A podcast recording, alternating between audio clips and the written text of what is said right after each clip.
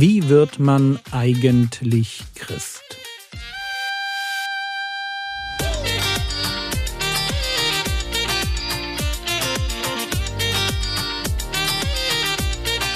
Theologie, die dich im Glauben wachsen lässt, nachfolge praktisch dein geistlicher Impuls für den Tag. Mein Name ist Jürgen Fischer und heute geht es um das Warum hinter der Bekehrung. Auch wenn sich mein Podcast eigentlich primär an gläubige Menschen richtet, möchte ich mir doch diese Woche einmal Gedanken über die Frage machen, wie man eigentlich Christ wird und was es damit auf sich hat, Christ zu sein. Hintergrund ist sicherlich bei mir auch ein wenig meine eigene Geschichte. Ich bin in einem Dorf in Bayern groß geworden, war deshalb irgendwie religiös geprägt, habe auch ab und zu den Kindergottesdienst besucht und natürlich schon der Geschenke wegen auch die Konfirmation nicht verpasst. Aber ich war damals noch kein Christ im biblischen Sinn. Und schon die Formulierung im biblischen Sinn macht irgendwie klar, dass es mindestens zwei Antworten auf die Frage gibt, wie wird man eigentlich Christ?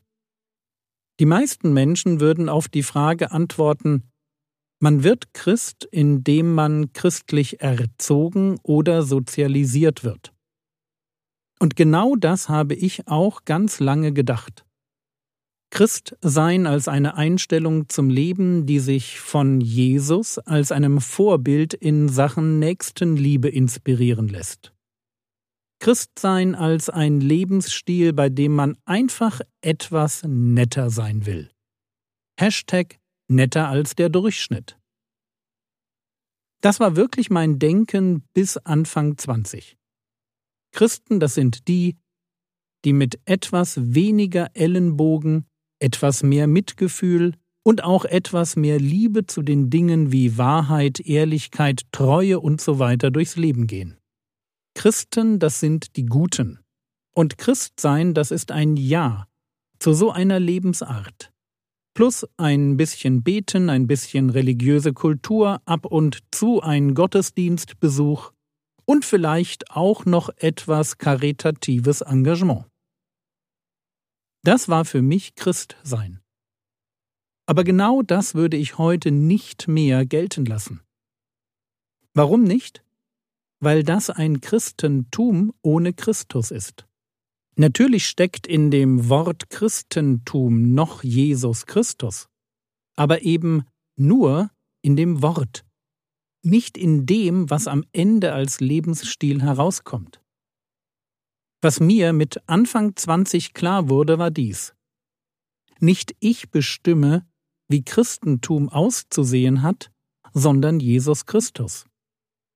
Christentum ist seine Religion und ich muss mich hüten, sie nach meinen Vorstellungen umzugestalten.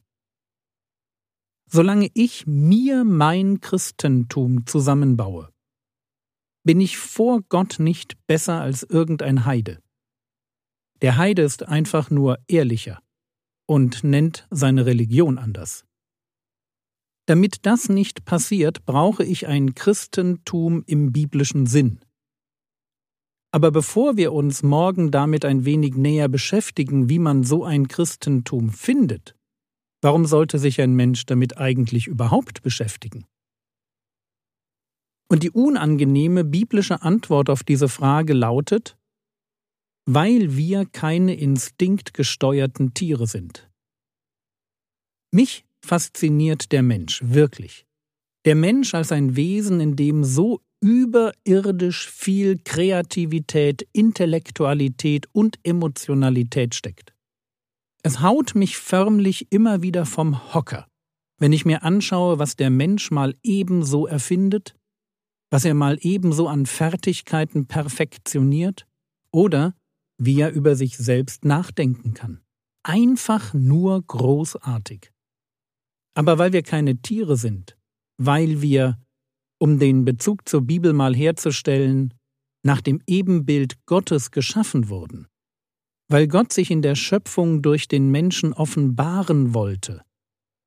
Deshalb tragen wir als Menschen für unser Leben eine besondere Verantwortung.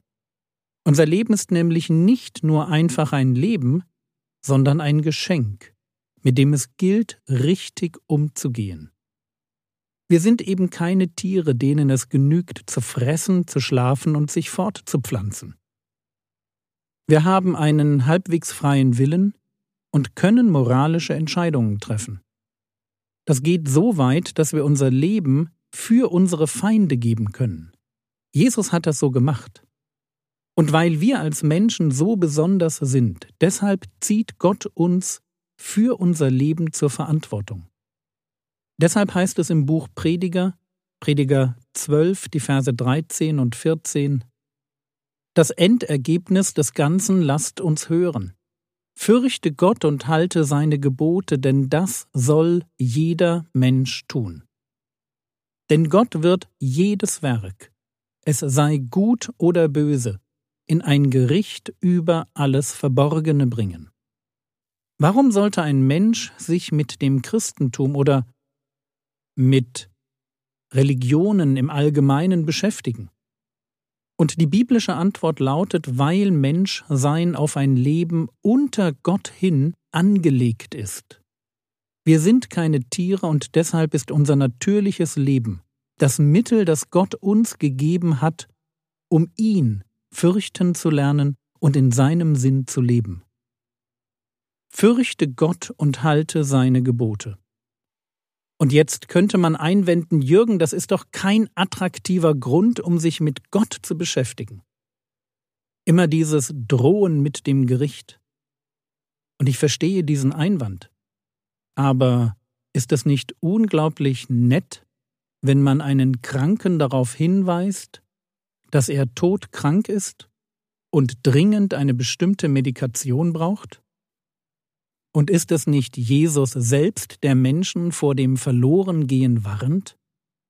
Johannes 3, Vers 16 Denn so hat Gott die Welt geliebt, dass er seinen einzigen Sohn gab, damit jeder, der an ihn glaubt, nicht verloren geht, sondern ewiges Leben hat? Das scheint die Realität zu sein, dass Menschen verloren gehen können. Und was auch immer hinter dem Verlorengehen sich genau verbirgt, eines ist ganz klar. Jesus warnt nachdrücklich davor. Und so schräg sich diese Antwort mit dem Gericht heute im Zeitalter des neuen Atheismus anhört, kulturgeschichtlich ist diese Antwort allgegenwärtig. Menschen haben sich immer schon die Frage nach dem Woher, dem Wozu und dem Wohin gestellt. Und ihre Antworten drehten sich irgendwie fast immer um die Vorstellung einer höheren Macht, die das Recht hat, sie für ihr Leben im Diesseits zu richten. Erst der moderne Mensch, der sich auf der Basis der Evolutionslehre nur noch für ein höher entwickeltes Tier hält, redet sich ein, dass sein ganzes Denken und Leben bedeutungslos sei. Es ist der moderne Mensch, der an eine Metageschichte glaubt, in der es keinen Gott mehr gibt. Weil irgendwann ohne besonderen Grund aus dem Nichts, ohne Schöpfer, alles entstanden sein soll, sich dann langsam immer weiter entwickelt hat, bis es dann eben für ein paar Millionen Jahre den Menschen gab. Aber auch den nur, als Durchgangsstation der Entwicklungsgeschichte. Und am Ende? Tja, was am Ende kommt, das weiß keiner so recht. Aber klar ist, wir sind nicht mehr als ein kosmischer Pups. Wir stinken ein paar Jahrzehnte vor uns hin und das war's dann. Verantwortung, Fehlanzeige. Ewigkeit, Fehlanzeige. Gott, Fehlanzeige. Diesseitigkeit ist alles, Moral nur eine Fiktion. Man kann das glauben. Aber wie gesagt, das ist eine moderne Interpretation von Leben. Und dazu noch eine, die total langweilig ist. In ihr finden sich nämlich drei Dinge nicht, nach denen meine Seele verlangt. Ehrfurcht, Geborgenheit und ein vernünftiges Ziel im Leben. Ich jedenfalls will nicht mich anbeten, mir selbst Sicherheit geben müssen Und außerdem, ich möchte für etwas leben, das wirklich Sinn ergibt. Also, warum sollte man sich mit biblischem Christentum beschäftigen? Antwort, weil es in mir eine Sehnsucht gibt nach der Begegnung mit dem Schöpfer, nach Angekommensein und einem Auftrag. Vielleicht kann ich diese Sehnsucht nicht in Worte fassen. Vielleicht verliert sich diese Sehnsucht auch im Alter.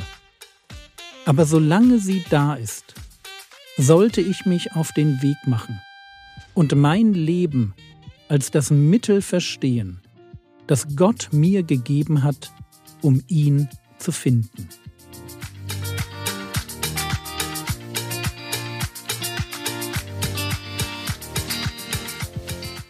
Was könntest du jetzt tun?